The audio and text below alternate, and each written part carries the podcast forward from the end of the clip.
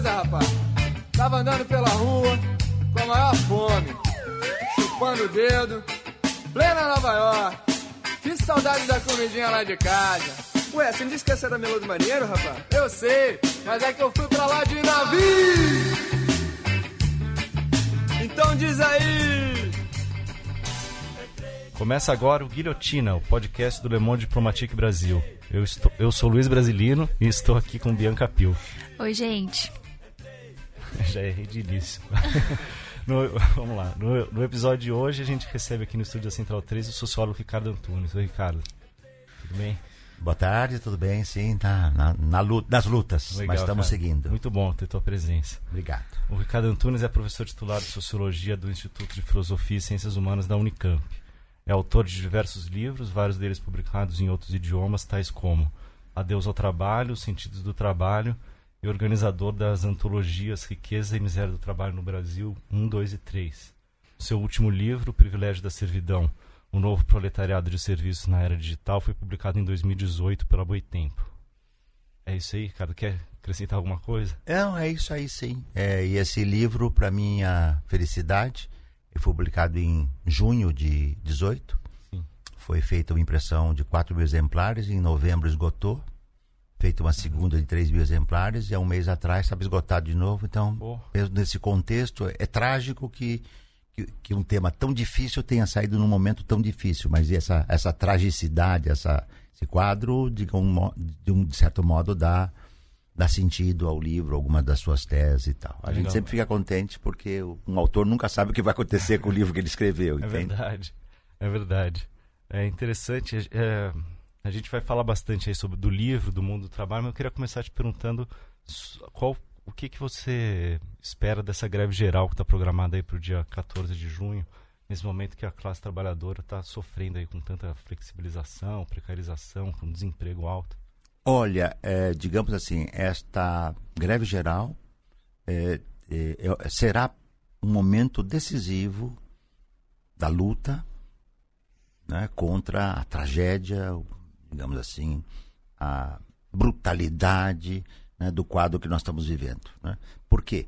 É, desde o 15 de maio, com a, uhum. os ataques à educação, os estudantes, os professores né, saíram espetacularmente nas ruas e isso deu uma impulsão, tirou um pouco aquela aparente paralisia né, que nós mesmos nos perguntávamos, mas por que, que não tem reação? Uhum. Né? Para nossa é. sorte, o grupo Bolsonaro e a sua eh, torragem toda, eles entre si, eles se né, têm uma luta, eh, digamos, áspera, e isso faz com que as oposições ficassem olhando, né?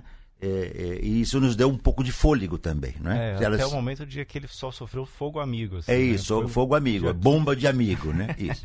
Mas esse movimento, do... depois tivemos a manifestação pro Bolsonaro, que mostra o seu desgaste, né? a perda, a corrosão de parte expressiva do apoio que ele teve, que é muito singular, não é? é enfim, é, não é um, foi uma surpresa, mas um contexto ajuda a explicar a vitória do Bolsonaro. Depois tivemos a manifestação do dia 30, que também foi expressivo, uhum. né? E agora nós estamos numa, numa outro momento que é um outro, é um outro patamar porque é a possibilidade de juntarmos o movimento estudantil, os movimentos sociais em sentido amplo, sem teto, sem terra, o movimento feminista, movimento da juventude, movimento dos negros, LGBTs, etc., né?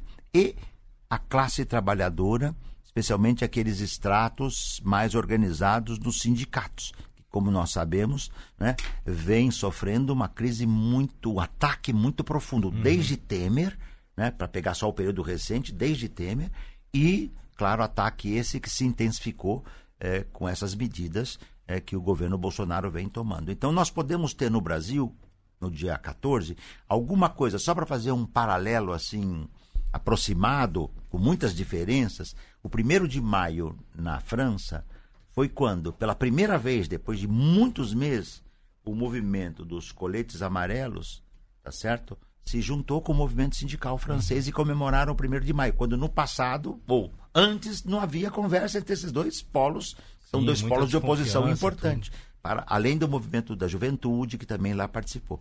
eu tenho a esperança de que os sindicatos consigam, pelo menos naquelas categorias importantes, onde ainda há base sindical, transportes coletivos são muito importantes, alguns setores da indústria, alguns setores dos serviços, como bancos e outros, mais os movimentos sociais que têm uma impulsão social das periferias, né, das lutas populares, esse que eu citei anteriormente, e o movimento estudantil que nós entremos num, novo estágio que é luta contra a política de destruição da educação pública, luta contra a política de destruição da previdência pública e luta contra a tragédia política brasileira que nós estamos vivendo desde 1 de janeiro deste ano. É então um, um momento e temos tudo para retomar né? Aquela greve geral, a última que nós fizemos, agora não me lembro exatamente. 2017, foi, isso, né? é, 2017, não me lembro se foi abril, maio, foi naquele período, que foi muito importante. Né? Uhum. Agora num patamar que pode nos dar energia. Então, toda a força para esse movimento que ele não vai nos decepcionar. Uhum. Ricardo, você falou do movimento sindical que está é, tá sofrendo muitos ataques a partir do governo Temer, mas é um movimento sindical que já, já apresentava muitos problemas internos desde antes, né? Eu queria fazer uma, um pouco uma viagem ao passado e pedir para você falar um pouco da, do surgimento dessa, desse sindicalismo brasileiro a partir do final dos anos 70 e aí a gente discutir um pouco os rumos, claro, os caminhos. Né? Nós tivemos, na verdade, eh, no período pré-64, para falar de modo bem breve, um sindicalismo que foi muito marcado eh, pela presença do Partido Comunista Brasileiro e do movimento trabalhista no lado do campo, vamos chamar assim, eh, esquerda, lato senso, especialmente os trabalhistas que eram mais reformistas, né? e eh, um sindicalismo pelego que era completamente atrelado, vinculado ao universo do Estado. Né? Uhum. Mas com o golpe de 64 e com o ataque frontal que a ditadura eh, fez em relação aos sindicatos, não é? nós sofremos um rude golpe. E foi. Houve a tentativa de 68 em Contagem em Osasco, é? foram greves importantes, mas que acabaram sendo derrotadas pela ditadura, porque eram greves claramente de confrontação. E nós tivemos depois o ressurgimento, o renascimento do que à época nós chamamos o novo sindicalismo.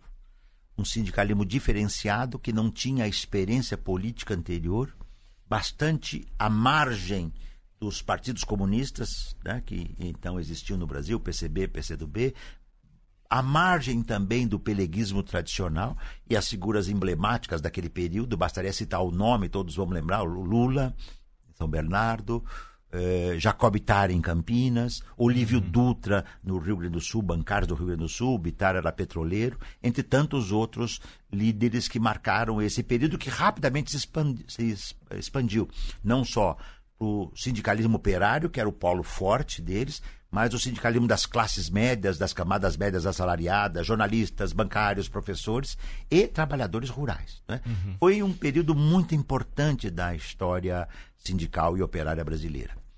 O problema que nós tivemos é que esse novo sindicalismo, que foi muito auspicioso no início, né, dotado de uma ideia muito importante, que era uma autonomia política em relação ao Estado, né, ele não foi capaz de fazer, digamos assim, a sua trajetória completa.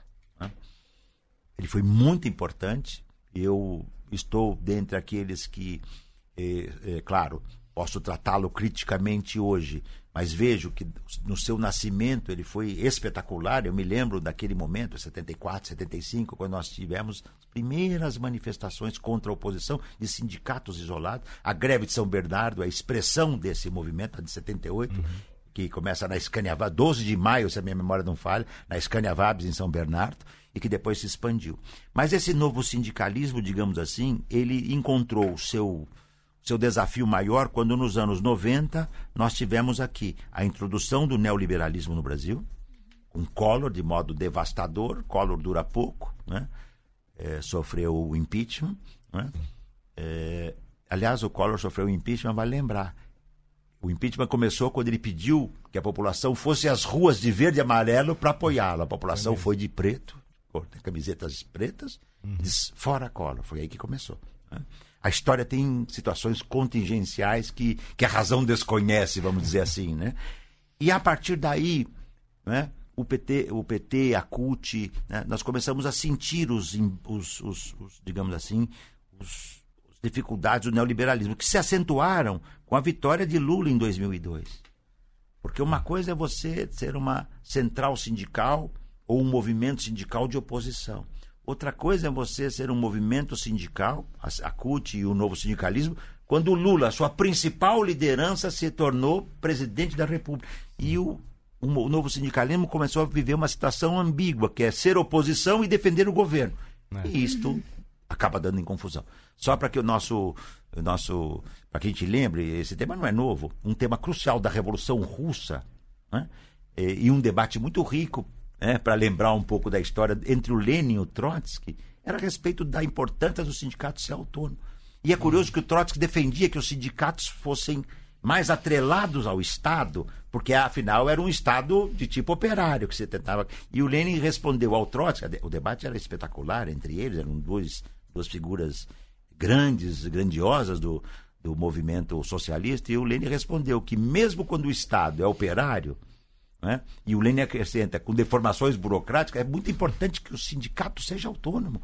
Porque o sindicato não é uma correia de transmissão do partido, o sindicato é o movimento que representa a base. E o novo sindicalismo nos anos 2000, ele deparou-se com a situação de ser mais de cúpula ou mais de base. Bom, depois adentramos numa era de crise profunda, 2004, 2014, 2015.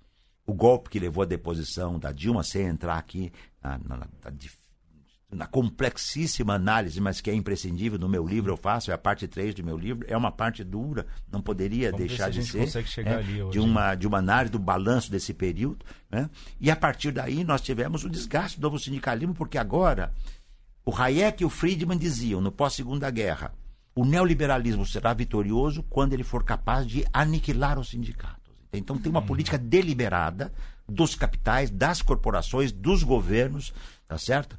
É, é, em aniquilar os sindicatos para fragilizar a classe trabalhadora. Nós estamos vendo isso intensamente num uhum. quadro que já era difícil para o que nós chamamos um dia de novo sindicalismo. Ah, Ricardo, uh, eu queria perguntar sobre o, o neoliberalismo, início do, do governo Tá. Collor, essas mudanças. É, eu, eu, eu, queria também perguntar se esse desgaste que você menciona do sindicato, se ele também foi sentido nos movimentos sociais. Ah, é que acho que daí a gente parte para essa questão do neoliberalismo. Ótimo. Olha, Obia, eu diria assim, quando o sindicato, o novo sindicalismo aflorou, não é? ele foi muito importante para os movimentos sociais que tinham, digamos, uma situação mais incipiente. Por exemplo, havia o movimento contra a carestia eh, na periferia de São Paulo. Né? E o novo sindicalismo deu impulsão. O interessante é que, na crise do novo sindicalismo, né? na crise profunda do novo sindicalismo, não foi uma crise pequena, foi uma crise uhum. de perda de perspectiva, de, de perda de perspectiva de classe, de perda de perspectiva de projeto. A CUT dizia, no seu congresso de nascimento, que ela era a favor de uma sociedade socialista. Ele bastaria citar isso. E queria uhum. e lutaria pela autonomia tá certo? da classe trabalhadora. Não era o que não foi o que nós pudemos ver nos anos 90 e nem nos anos, nos anos 90 não, especialmente nos anos 2000, né? E nesse momento mais recente é o novo sindicalismo que está mostrando para os sindicatos qual é o bom caminho. Porque o que, que o, nesse momento, perdão, são os movimentos sociais que estão mostrando. Porque veja, qual é a força do MTST? É a sua impulsão popular e a luta por uma questão vital. O teto, a casa, é uma questão vital. O desemprego é um flagelo brutal. E o desemprego sem teto é, é o vilipêndio, é a morte. Uhum. A terra, para o trabalhador rural, para o camponês, ou para aquele trabalhador rural que foi trabalhar na cidade, se perdeu o emprego e volta para a terra, é sinônimo de vida, de trabalho, de alimentação. E os movimentos sociais, eles têm uma coisa diferente do sindicato. O sindicato é muito, digamos assim, entre aspas, ele é categorial. Portanto, ele, ele é voltado muito para a sua corporação, entre aspas. O sindicato dos metalúrgicos, o bancário, o professor, o, o sindicato dos jornalistas, e assim vai. Os movimentos sociais, não. O teto não afeta só o metalúrgico desempregado, mas o teto afeta o conjunto da classe trabalhadora, inclusive o desempregado, a desempregada. Então, hoje nós estamos num período em que é muito importante que os sindicatos olhem para esta contundência dos movimentos sindicais de tocarem em questões vitais, como a CUT tocava e o novo sindicalismo tocava nos anos segunda metade dos anos 70 e 80 em questões vitais. É uma questão que, é, é, é, aliás, é um ponto é, que eu tento concluir o meu, esse meu livro. Quais são as nossas questões vitais hoje? A gente, se não, se não perseguir isto, nós vamos ficar rodando que nem uma biruta, tá certo? Que muda de uhum. acordo com o vento. Ricardo, nessa história aí do, do sindicalismo que estava contando, você, você aponta um ponto de inflexão com o início ou implantação do neoliberalismo no Brasil no governo Collor. O que, que foi esse, esse, processo? Quais, são, quais foram as, as medidas adotadas? Veja, é interessante porque o neoliberalismo, eu vou usar uma expressão que a juventude fala, a juventude mais popular, o neoliberalismo arregaçou na Europa nos anos 80. Começa uhum. com Margaret Thatcher em 79, Helmut Kohl na Alemanha, Ronald Reagan nos Estados Unidos e até o, o Mitterrand, que era um socialista reformista de, de, de verve, uhum. terminou, digamos, né, como um social, um social neoliberal tragicamente. O Mitterrand, não falo dos que uhum. vieram depois, porque aí os, os, digamos, o, social, o chamado socialismo francês hoje né, os partidos socialistas na França e em outros países similares, na verdade é uma variante muito parecida com o neoliberalismo. E no Brasil, nós conseguimos impedir o neoliberalismo na década de 80. Foi muito importante. Por que impedimos? A década de 80, o, o capital disse que foi uma década perdida. Sim, o capital foi. Sabe por que foi uma década perdida para o capital? Foi porque foi uma década especial para as lutas do trabalho. Uhum. As maiores taxas de greves do mundo nós tivemos na década de 80 no Brasil. Dentre as maiores do mundo. Em 19, na década de 80 nós fundamos o PT em 80, a CUT em 83, MST 84, né? Isso, 83 CUT, MST 84, né? Luta contra a ditadura pelas eleições diretas 85, 86, constituinte e eleições diretas em 89. Então, nós conseguimos, e por pouco, e por pouco, né, nós não ganhamos a eleição de 89. Uhum. Porque ali foi muito interessante também. Dois polos do que de melhor tinha a classe trabalhadora brasileira. O novo sindicalismo de base operária e assalariada. Né? Lula, representado na figura de Lula. E o movimento das periferias, do morro, especialmente do Rio de Janeiro, mas de muita força popular, era representada pelo Brizola e pelo PDT. Que tinha, o Brizola sempre foi um reformista digamos, com, com, com verve. Uhum. Tem o reformismo Sim. sem verve, porque o reformismo também tem com verve e sem verve. Tem o reformista, que você sabe que ele, até onde ele vai, mas ele, ele persegue aquele. E ali foi por muito, por, por, muito pouco nós não ganhamos a eleição de 89. Foi, foram brutalmente manipuladas. Em qualquer país sério, aquelas eleições seriam é, canceladas. Claro, nós não estamos falando da eleição passada, porque aí o país não é sério, então realmente, né? Mas eu estava falando Sim. naquele período, né? Se aquele, naquele momento fôssemos um país sério, as eleições teriam que ser também checadas, porque foram muito manipuladas. Né?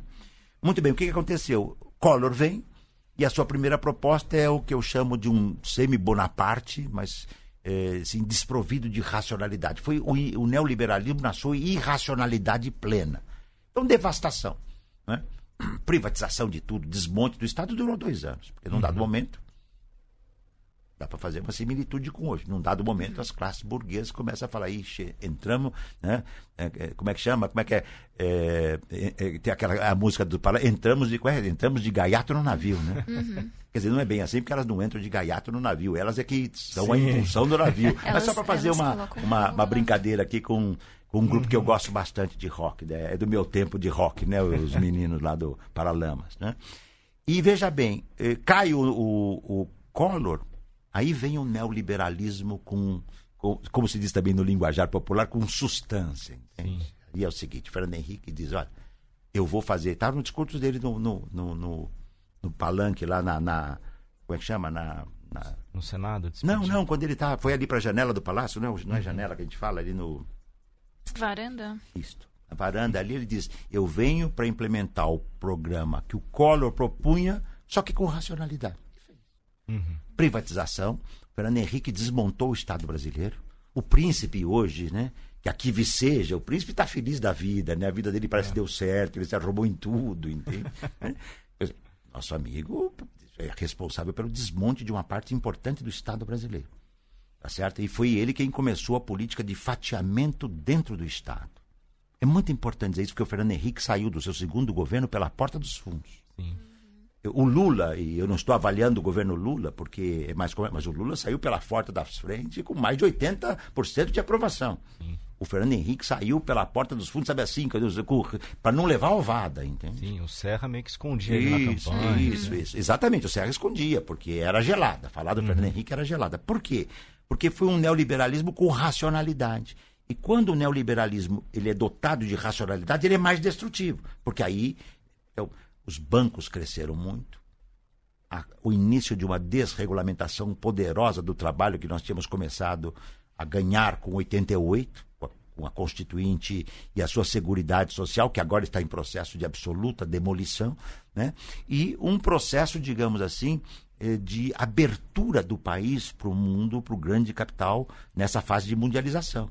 Então, esse período foi forte. E o Fernando Henrique tinha aquele discreto charme que tinha o grotesco Tony Blair na Inglaterra. Uhum. Aliás, não sei se vocês se lembram, o Tony Blair era chamado pela esquerda na Inglaterra de Tory Blair. Né? Porque Tory, para quem não lembra, é o nome do partido conservador na Inglaterra. Uhum. E o Tony Blair é, sempre foi conservador. Né? Mas tinha aquela ideia do social liberalismo. Não é por acaso que quando o Tony Blair monta isso, tá certo? Com apoio, é bom lembrar, do Anthony Giddens, entende? Uhum. Que já, já campeou aqui como um sociólogo importante, né? inglês, naturalmente. Né? Quando Tony Blair criou o social-liberalismo, que é dar um verniz social para o neoliberalismo, ele tinha o Clinton e o Fernando Henrique como parteiro, parceiros desse projeto. E aí vieram, digamos assim, depois do desmonte do Fernando Henrique, veio a vitória do Lula. E a vitória do Lula, que foi estrondosa em termos eleitorais, na minha avaliação, não demoliu os pilares do neoliberalismo fez uhum. alterações, mas não demoliu nada e, em alguns casos, até os intensificou, o que trouxe um problema posterior que nós estamos vendo hoje. Isso do ponto de vista do governo, Ricardo? Mas muitas mudanças desse período foram promovidas pelo pelas mudanças do mercado, do capitalismo mundial. Né? Claro, porque quando você desregulamenta a economia, desestatiza setores fundamentais, que vão de energia elétrica, tá certo? estradas, bancos. Você tem um processo de privatização 20 anos atrás, eu não sou especialista nisso, mas eu, os bancos brasileiros eram prevalentemente nacionais. Uhum. Eram, os bancos tinham uma prevalência de capital nacional. Se você olhar hoje, não é mais assim.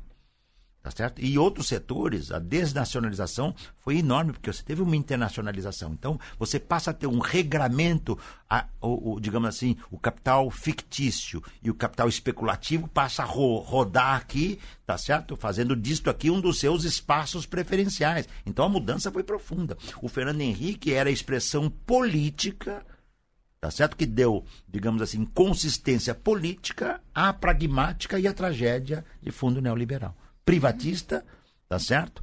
E, digamos assim, como eu costumo dizer, integradora para fora e desintegradora socialmente para dentro. E ainda para o Ricardo explicar um pouco essa questão é, da mudança da, das divisões dos setores econômicos, do, do, avanço do setor de serviços em contraposição à indústria, principalmente no Brasil, né? Perfeito. Veja bem, isso é uma coisa muito importante, porque a crise de 1973, aquela primeira, esse último ciclo mais profundo, né? É, que nós, na época, chamávamos, ou a imprensa definia como crise do petróleo, uma crise muito profunda do capitalismo. Bastaria dizer que em 68, nas lutas de Paris, que se esparramam por várias cidades da Europa, né? Estados Unidos, Brasil, Argentina, México, tá certo? Itália em 69, a própria invasão russa à Tchecoslováquia de 68 é parte de 68 foi o ano que abalou o mundo, uhum. né?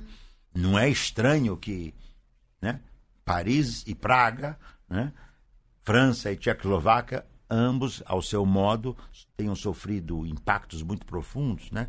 Naquele momento, né, o capitalismo entrou numa fase de declinante muito profunda. Mesaros é o Estevam Mesaros, meu querido mestre, amigo que se foi, né? Ele, ele é muito contundente, ele é acompanhado por François Chesnay nisso, por Robert Cour, cito aqui os três que autores que eu acho que mais entenderam aquele período muito complexo. E uhum. o capitalismo entrou num ciclo de, de recessão e de depressão muito profundas. Que, só Já lembrando, o capitalismo vivia meio que uma época de ouro, assim. Sim, né? porque o período anterior é o período, você tinha uma economia cíclica, expansões, é, quedas, expansões. Se o Mesaros tiver razão, né, e acho que o, o, a analítica dele tem acertado, o que ele dizia era o seguinte: né, depois de 73, nós não vamos ter mais grandes ciclos de crescimento e crise, crescimento e crise, ciclos, né? Uhum. Não. Nós vamos ter uma tendência declinante, um contínuo depresso, de uma, uma depressão continuada, e nós não teremos mais grandes ciclos de expansão e crise, mas nós teremos conjunturas de expansão e crise numa tendência declinante, ou seja, os Estados Unidos em baixa, o Japão estagnado, tá certo? E a Alemanha crescendo. Depois a Alemanha estagnada, os Estados Unidos em depressão e o Japão em ascensão. E assim vai, e vai rodando. Claro, mudou todo esse cenário a entrada da China. Quando a China meteu o seu pé nessa brincadeira, mudou tudo. E é impressionante. Eu falo aqui também como autocrítica. Se você olhar a nossa produção, eu cito aqui os, os grandes, inclusive, o, o Chené, o o Mesaros, o curso, o Harvey veio um pouquinho depois, né? Nenhum de nós dizia nos anos 90 que a China ia virar o mundo de cabeça para baixo, porque ela estava começando. Uhum. Era quase que inimaginável que um socialismo de base maoísta, concebido para ser um socialismo autárquico, fechado em si mesmo, pudesse se converter em pouco mais de 20, 25 anos na grande maquinofatura do mundo como é hoje. A China hoje. Uhum. É, o carro Cherry deles aqui está disputando, não é com o Ford nosso, que o Collor disse que era. Como é que o Collor falou? Que era um. Uh, o Collor usou uma expressão: os carros brasileiros são carros assim muito. Eh, eh, tecnicamente falando, tecnologicamente falando, muito atrasados. Não, estão disputando com a Audi, com a Mercedes, etc. Né? Uhum. O, o, a, a, arquitetura chinesa hoje está na frente. A China, no carro híbrido, eles estão. Porque a China tem uma coisa muito particular, a gente pode falar depois, mas ela abriu-se para o capitalismo de maneira devastadora também, mas ela aprendeu a fazer. Até, cada vez que ela abria, era uma joint venture e ela tinha o direito de aprender a fazer. Então hoje ela faz. Em alguns uhum. casos, melhor do que esses países. Né? Isso tem a ver com a cultura chinesa, não é por acaso que é um país milenar, né? A Europa pensa, o Marx tinha uma expressão que era verdadeira, ele dizia assim: a Europa é um pequeno canto do mundo. Só que a Europa é um pequeno canto do mundo que pensa que ela é todo mundo, mas a Europa não é todo mundo, sabe? A fim da classe operária é uma tese eurocêntrica. Como o fim da classe operária? E a China? Uhum. E a Índia? E a África? E a América Latina, entendeu? Bom, essa tese do fim da classe operária virou pó, não, não tinha densidade nem concreta, nem, nem teórica, tá certo? Né? Eu te interrompi. Mas os serviços, então, é, eu é, acabei. Enfim, chegou, é. aí, mas assim, nessa, nessa... É, o que, que aconteceu? Nesse quadro de crise, tá certo? O capitalismo já tinha feito uma profunda transformação da indústria, desde o século XVIII. Uma profunda transformação da agricultura, século XIX. O setor de serviços até meados do século passado era predominantemente público e o setor privado dele irrelevante ou secundário.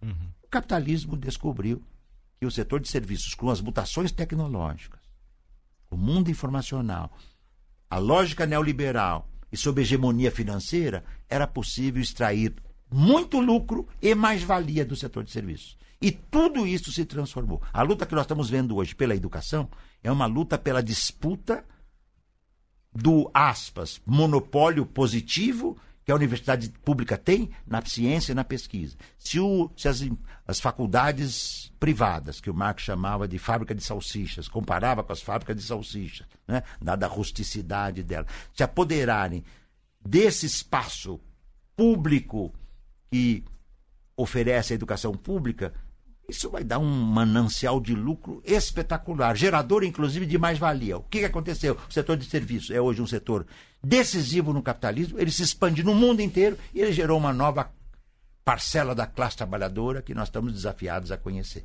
Quem achou que a classe trabalhadora ia desaparecer, acreditava naquele mito eurocêntrico da sociedade pós-industrial. Eu nunca escrevi que é sociedade pós-industrial. Uhum. Sabe por que não é pós-industrial? Porque nós estamos vivendo a industrialização espetacular dos serviços como nós devemos a industrialização da agricultura, através da renda da terra, e como nós vivemos a industrialização da indústria. Porque a indústria já existia desde os primeiros eh, primórdios da humanidade, quando um minério era aquecido e virado uma bola de ferro, entende? Mas a, a transformação capitalista chegou ao serviço e ela deu uma forte impulsão. O Habermas diz que a teoria do valor desapareceu, perdeu sua força estruturante. Bom, o Habermas está que nem um biruta rodopiando. Uhum. Claro, ele tem os seus méritos, mas nesse capítulo, ainda bem que ele não falou mais sobre isso, porque não tem muito que nos acrescentar. Já basta esse equívoco. Uhum. Na verdade, nós estamos desafiados a entender as novas formas da teoria do valor hoje. O capital extrai mais valor de todos os espaços possíveis. Até a internet é espaço de mais valor hoje, e nós temos que estudar. Entende? Esse é um quadro novo que só foi possível com essa expansão exponencial e capitalista do setor de, dos serviços em escala mundial. É o único setor que não se retrai em grandes proporções. A indústria se retrai, a agricultura se retrai e o serviço se expande. E com ele ele traz uma impulsão ao capitalismo. Bianca, deixa eu só acrescentar uma outra pergunta. Desculpa. Ai, manda ver. Ricardo, eu queria te perguntar então, mas qual, qual o impacto específico dessa mudança para os trabalhadores, de, de ser serviço agora e não mais indústria? Profunda. Primeiro porque ela nasce, não é? Eu expus muito detalhadamente isso no Adeus ao Trabalho, nos sentidos do trabalho e no privilégio da servidão mais particularmente. Esse é o meu primeiro livro que eu trato basicamente ou centralmente do setor de serviços, né? O que aconteceu? Os serviços se expandem em termos capitalistas depois da crise de, dos anos 70, por isso que eu parti da crise, e eles se baseiam numa empresa enxuta, flexível, tá certo? Ou numa produção, seja ela material, no caso das indústrias, seja essa produção imaterial ou não material, parte dos serviços, por exemplo, né? E esta produção supõe flexibilidade para produzir de acordo com as oscilações do mercado. Para que uma empresa seja flexível, ela não pode ter legislação social protetora do trabalho. Porque ela se funda, é como se eu pudesse desenhar, é assim, ó. Você tem um núcleo que são os trabalhadores e trabalhadoras efetivos da empresa que é pequeno.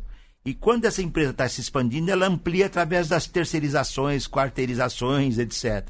Quando o mercado se retrai, ela se reduz a esse núcleo mínimo aqui para manter a empresa funcionando. Esta flexibilidade o setor de serviços permitiu através do monumental impacto da revolução informacional digital. O mundo dos computadores, das redes, alterou o cenário, eh, digamos assim, industrial. Eu li décadas atrás um artigo que falava como foram importantes para a centralização administrativa das empresas os elevadores e a verticalização dos prédios.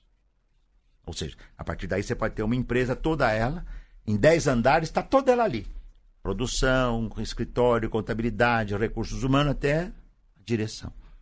Bom, imagine o impacto de você ter as empresas estruturadas em rede, que você conecta uma unidade na China, outra nos Estados Unidos, outra no México, outra na África do Sul, num segundo e você estabelece regras, padrões, formas de ação, formas de envolvimento da classe trabalhadora. E junto com esta empresa, no ideário neoliberal, cujo, cujo valor número um é o seguinte: os trabalhadores e as trabalhadoras devem ser individualizados, tá certo? Como uma mônada. Então, é por isso que eles são chamados. É, é, é, é trágico e grotesco de colaboradores e colaboradoras parceiros. Não tem mais, nenhum gestor de recursos humanos hoje, ou como ele chama, gestão, o se cuida dos. A gestão de pessoas. Aí dele, se ele falar que na, na minha empresa tem operário, ele vai falar, na minha empresa tem colaborador. Uhum. Uhum. Que vinculados num processo, outra palavra que eu tenho, orgasmo, entende? Num processo de sinergia. Toda vez que eu ouço essa palavra, eu, entendeu? Eu fico assim, sinergia, né? sinérgico. Eu disse, eu tenho 40 anos de pesquisa sobre classe trabalhadora. 40 anos, até um pouco mais. 42, 43 anos. Eu nunca vi, nunca vi, nem no Brasil, nem fora do Brasil, no momento de crise, uma empresa se demitir inteira, demitir inteira a sua direção para garantir um emprego na base. Então, então é mentira que é colaborador. É. Porque colaborador é um ato volitivo. Né? Nós, por um ato de vontade, né, colaboramos reciprocamente. É um engodo, tá certo? Uhum. Mas esse individualismo ganha pelo que produz Não é mais o cronômetro que controla, mas são as metas. Você vai controlar as suas metas. E se você não fizer as suas metas, você sabe que você vai perder o emprego. Então você vai fazer as suas metas, nem que você tenha que trabalhar de noite, de madrugada. E se você não fizer, ela pega a tua vaga, porque desses dois que estão trabalhando hoje, amanhã vai ter espaço só para um. E hoje, às vésperas da chamada indústria 4.0, a tragédia aumenta em muita intensidade. Uhum. Em muita intensidade. Uhum. É, nesse cenário né, dessas alterações do, do, mundo do trabalho, a gente também tem o chamado empreendedorismo, né? Isso. Que já tem alguns autores até falando de empreendedores de si, né? Que você tem que fazer todo o processo do trabalho, enfim, tem uma super exploração. E aí também entram também os aplicativos, né? Que nesses momentos de crise e, e perda de postos de trabalho, eles surgem como uma alternativa para os trabalhadores e a quem defenda. Então, eu queria que você falasse um pouco desse cenário de de como esses aplicativos ainda, é, enfim, ainda são defendidos como uma forma de, de, de trabalho e renda para muitas pessoas, mas a gente está num cenário de precarização, superexploração. Então, queria que você comentasse um pouco para a gente. Perfeito. Olha, vamos começar pelo empreendedorismo. Né? Ela, é uma, ela é uma ideologia poderosa, uhum. porque os, o capitalismo do nosso tempo, o sistema de metabolismo social do capital, ele sabe que hoje uma parte imensa da classe trabalhadora não tem a menor chance de ser incorporada no processo de produção. Não tem a menor chance. E não tem mais o welfare state, ou seja, vocês não têm trabalho, mas vão receber como se fosse isso está virando pó na Europa. Os países escandinavos já não têm o padrão de vida que tinham anteriormente. Não é por acaso que a mudança da Previdência está ocorrendo no Brasil, mas a Europa inteira está discutindo as também lá como tornar a previdência, digamos assim, menos aspas, custosa, menos onerosa, tá certo? Uhum. E, portanto, Sim. mais, digamos assim, ao gosto do sistema financeiro. Então, o trabalhador ou a trabalhadora, seja o engenheiro, administrador, sociólogo, médico, administrador, eh, trabalhadora do care, trabalhadora dos cuidados, da, que cuida das casas, eletricistas, eh, trabalhadoras domésticas, seja o que for, né? Elas têm que ser empreendedoras. E eu retomo uma ideia do Marx, eu acho que foi um dos primeiros a, a, a, colocar com essa forma. O Marx tinha aquela ideia, quando ele trata do salário por peça, do uma, uma categoria que é uma espécie de burguês de si próprio e proletário de si próprio. Então o empreendedor é isso. Ele, ele imagina que ele é um burguês de si próprio. Quando o burguês supõe uma força de trabalho para explorar mas muitas vezes ele é um autoproletário porque ele autoexplora a força de trabalho. Os bem-sucedidos, que são a minoria, esses vão lá para cima. É que a mídia fala do maravilha do empreendedorismo e não mostra quantos quebraram a cara e qual é a proporção dos bem-sucedidos. Porque é evidente que há de 100, né? é possível que você tenha aí uma dezena de bem-sucedidos. Alguns, inclusive, viram grandes empresários. Né? Mas os 90, nesse número que é um pouco livre aqui, não há pesquisa empírica sobre isso, é difícil, eu pelo menos não conheço pesquisa. Né? Os 90 que quebraram a cara gastaram o fundo de garantia, venderam o carro que tinham, venderam a casa que tinham, venderam a sogra que tinham para poder fazer o empreendimento. Porque né, vender a sogra deve ser sempre um bom negócio, entende? Né? Entende? Então o que, que acontece? É uma mistificação. E o trabalhador ou a trabalhadora vão perceber depois do resultado. Se ele está no topo, ele vai dizer que é o melhor dos mundos. Se ele está entre os 10, se ele está entre os 90, ele vai dizer, bom, me arrebentei. É? Uhum. Mas é uma ideia muito poderosa. É. Porque o capitalismo diz, você tem que cuidar. Se você não foi capaz de ter empregabilidade para ficar uhum. no teu emprego, então você vai ter que aprender a ser empreendedor para sobreviver. Uhum. É, não, eu ia pegar um, um gancho. Assim, Depois eu volto esses... da plataforma, é, então, não, que é muito era isso que eu ia perguntar até. Eu ia, entre esses que tem os que deram super certo e os que quebraram a cara, mas tem um, um, meio aí que eu acho que é esse dos aplicativos, que é o cara que é empreendedor e que não deu totalmente errado, mas que trabalha mais de 10 horas, 12, 14 horas por é dia. É o infoproletário, o proletariado é. da época de, da era digital. Tem uma socióloga do trabalho muito qualificada, a Ursula Rios, né, que e, e, publicou o livro The Making of the Cybertariado, o fazer-se do, o traduzindo pro, como foi publicado aqui já no Brasil pela editora da Unicamp, é, a formação do cyberproletariado. E o Rui uhum. Braga e eu publicamos na minha coleção do pela Boitempo Mundo do Trabalho é, o livro Infoproletário. Você tem uma camada crescente de trabalhadores e trabalhadoras hoje, sejam eles Uber, né?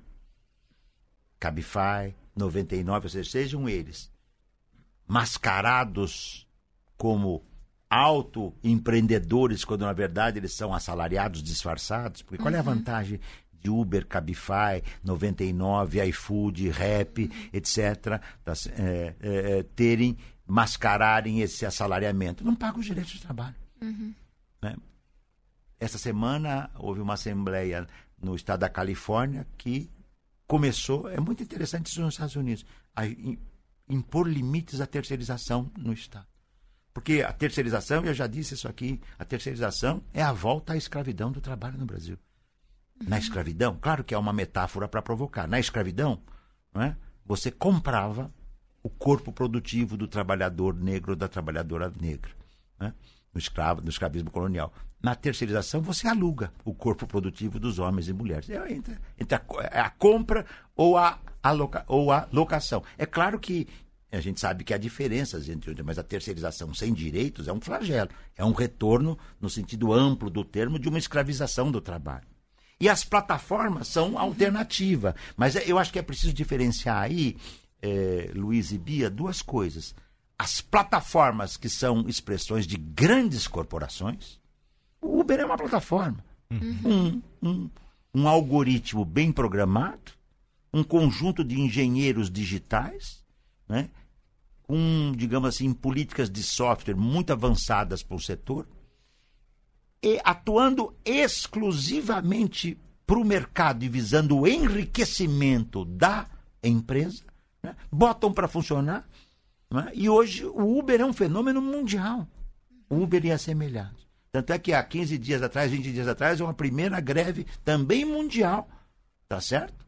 Uhum. Especialmente naqueles países onde ele tem mais, é, é, é, a Uber tem mais entrada, né? Uhum. Que são não é por acaso, os países que têm mais, é, é, digamos assim, menos transporte público, saúde pública, etc. Uhum. Um, o que nós podemos chamar de plataformas individuais, intermediárias. Eu montei lá meu esquema para sobreviver e tal, porque ou eu sou empreendedor digital, ou eu sou empreendedor comercial, e essas coisas cada vez mais imbricam mais. Ou eu sou empreendedor individual, né? eu tenho que empreender para sobreviver. Isso não é um fenômeno naturalmente só brasileiro, é mundial. Nós estamos tratando aqui, de, aliás, toda a minha pesquisa nos últimos anos é, claro, eu, eu, eu, com muito orgulho me sinto um autor brasileiro e do sul do mundo, mas eu tenho que pensar o mundo globalmente. Eu não quero incorrer no erro europeu, não de todos, dos eurocêntricos que moram da Europa, de imaginarem o mundo a partir da Europa.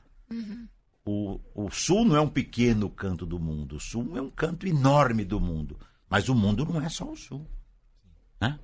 Claro que não é só o sul, não é por acaso que os capitalismos que dominam estão no norte. É? Muito bem.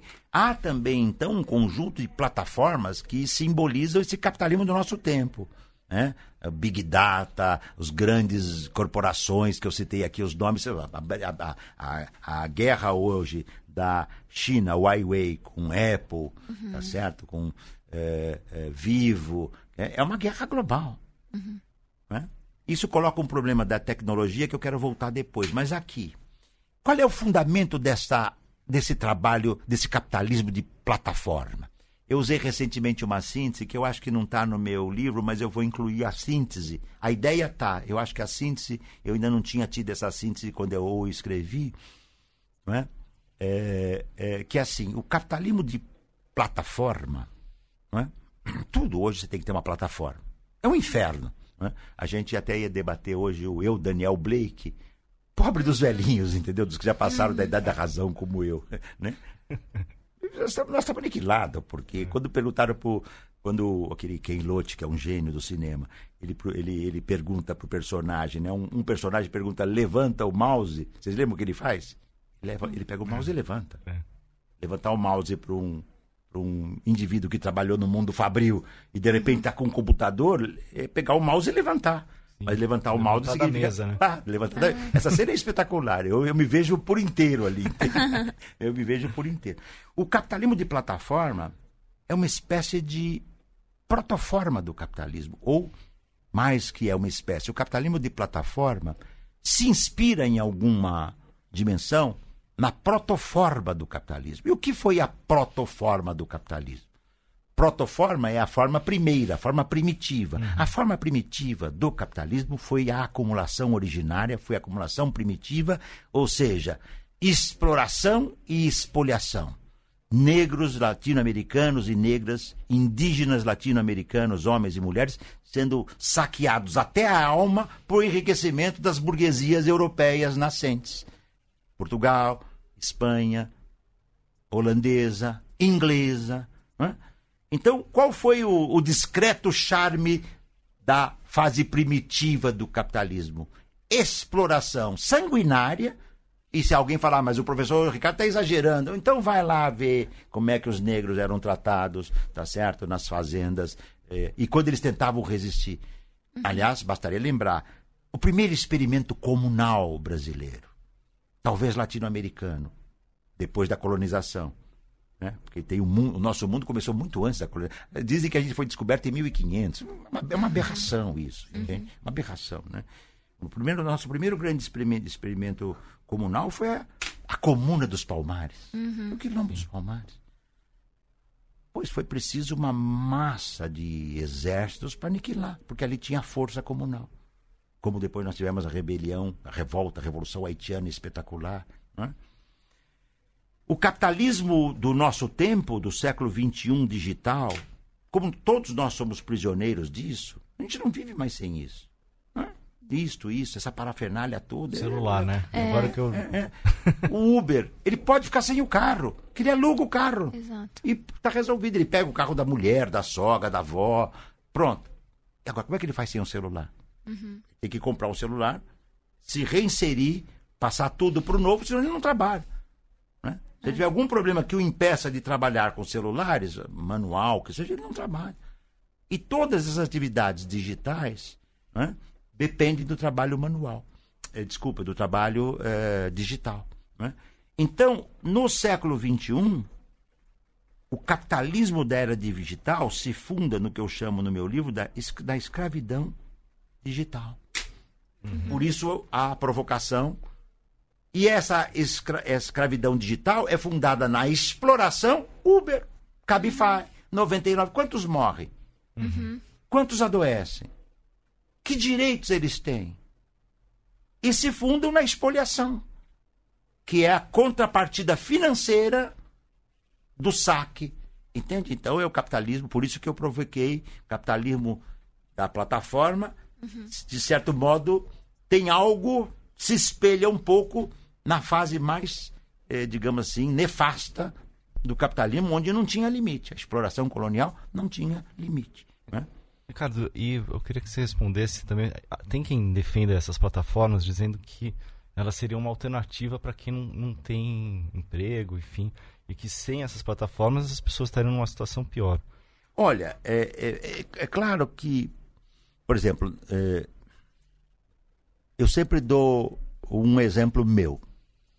Quando eu fiz minha tese de doutorado, há uns três séculos atrás, né? 1980 e 86, foi quando eu escrevi meu doutorado, defendi 86, eu usava uma máquina Olivetti para digitar.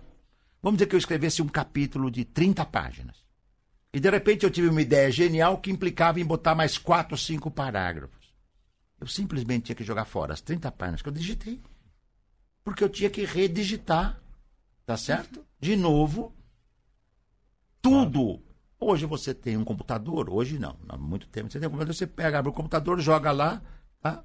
bota lá dentro, pum, a única coisa que você vai fazer é imprimir de novo se você já tinha feito a primeira impressão.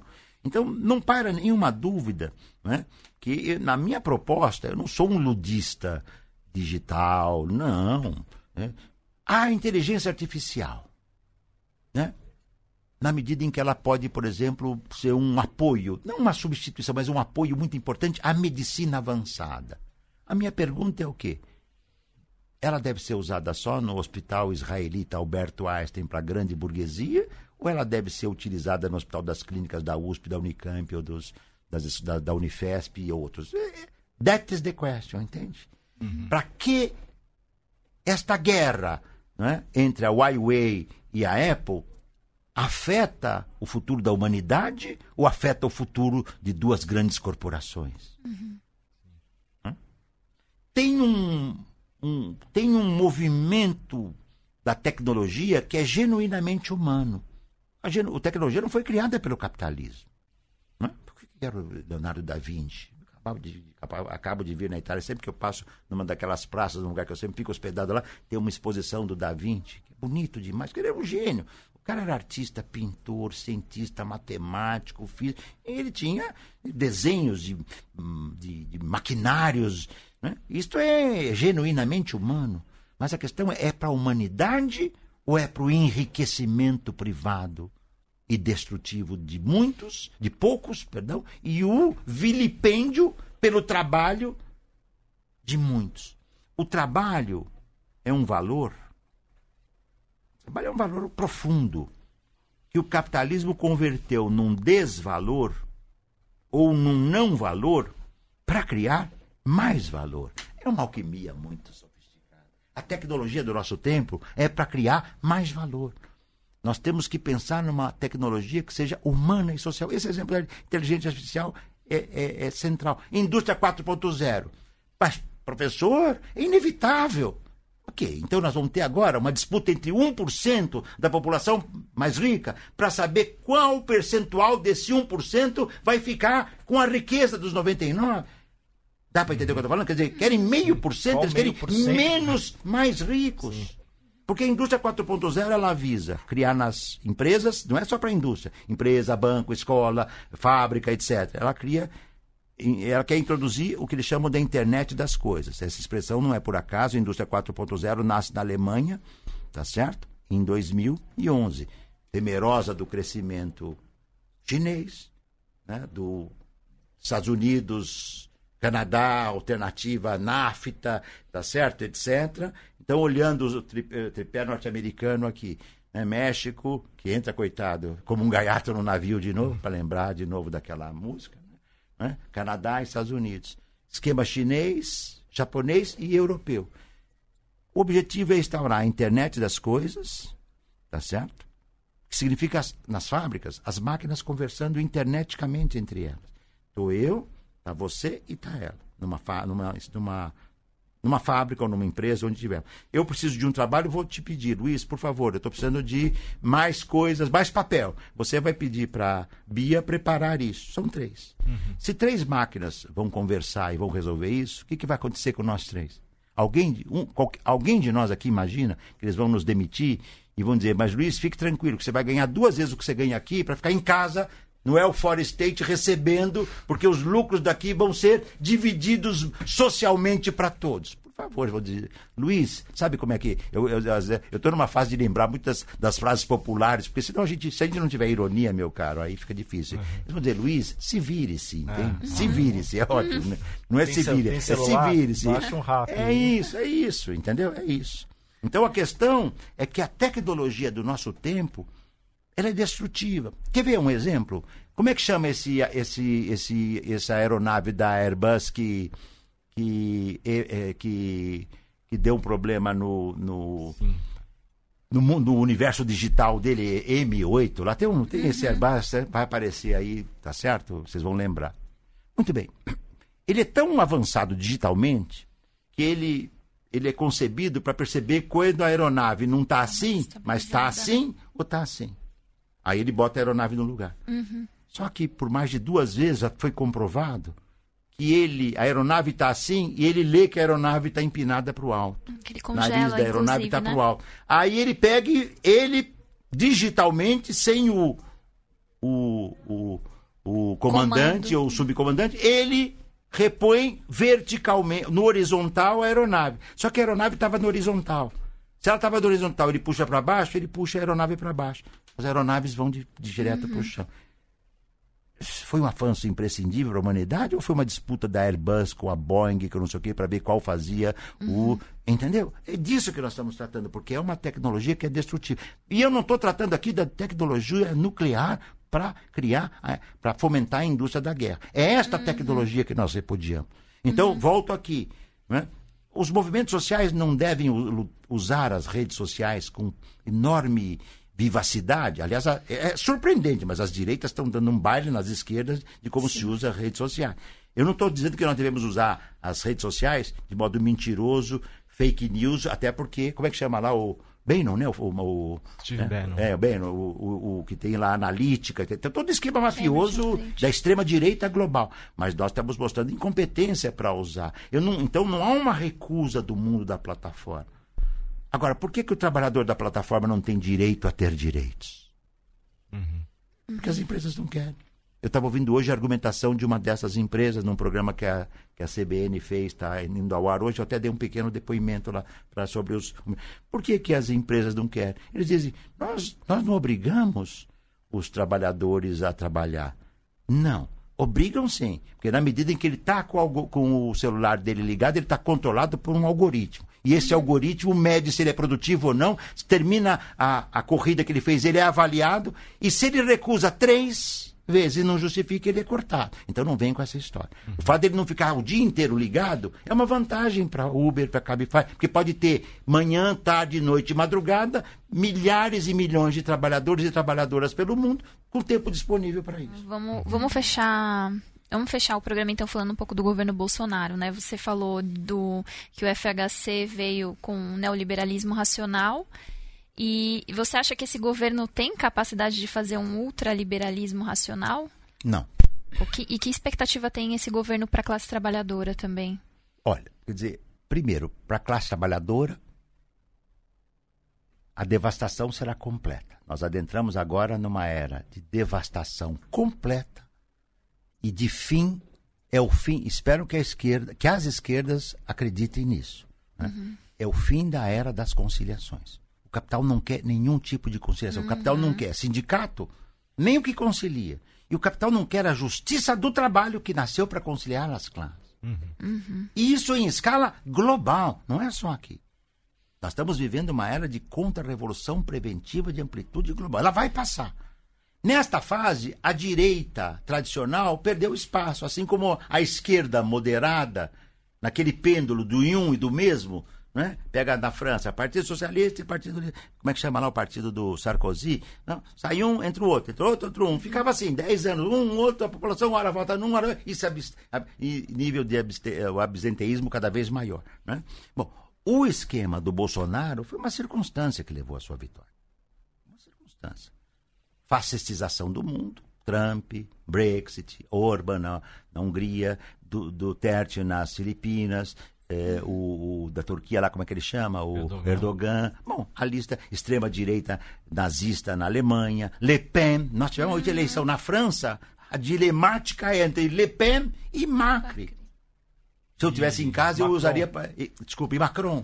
Macri é a tragédia, é a versão tropical. A a versão arrogante tropical. Né? É aquele argentino, aquele de tipo argentino, aquele branquinho, bem asqueroso, que vai perder a eleição. né? Vai perder, pelo jeito vai Ano perder. vem, né? né? O Bolsonaro, então, é profundamente destrutivo. E é uma pessoa, né, isso é evidente, né?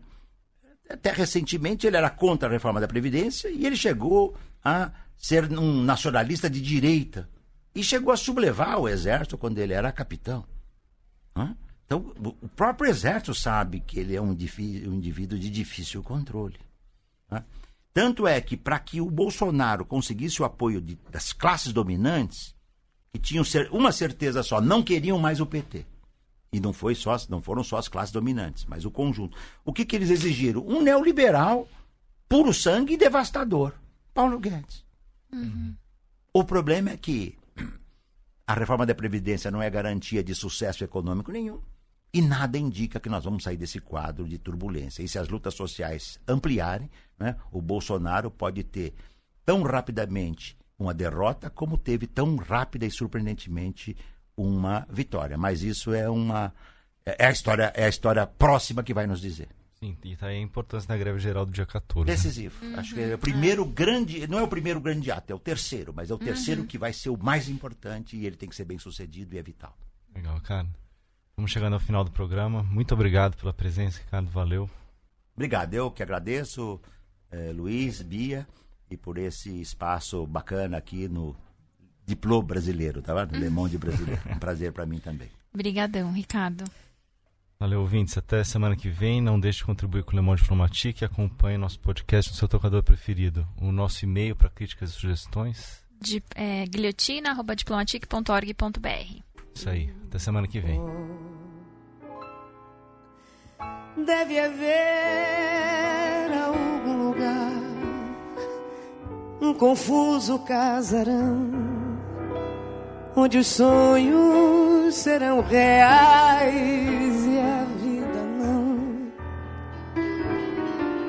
Por ali reinaria meu bem, com seus risos, seus ais, sua tez e uma cama onde a noite sonhasse comigo, talvez.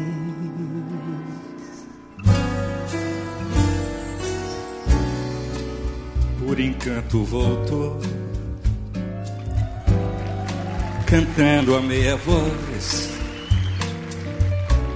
Súbito perguntei quem és mas oscilou a luz. Fugia devagar de mim, e quando a segurei, gemeu. O seu vestido se partiu, e o rosto já não era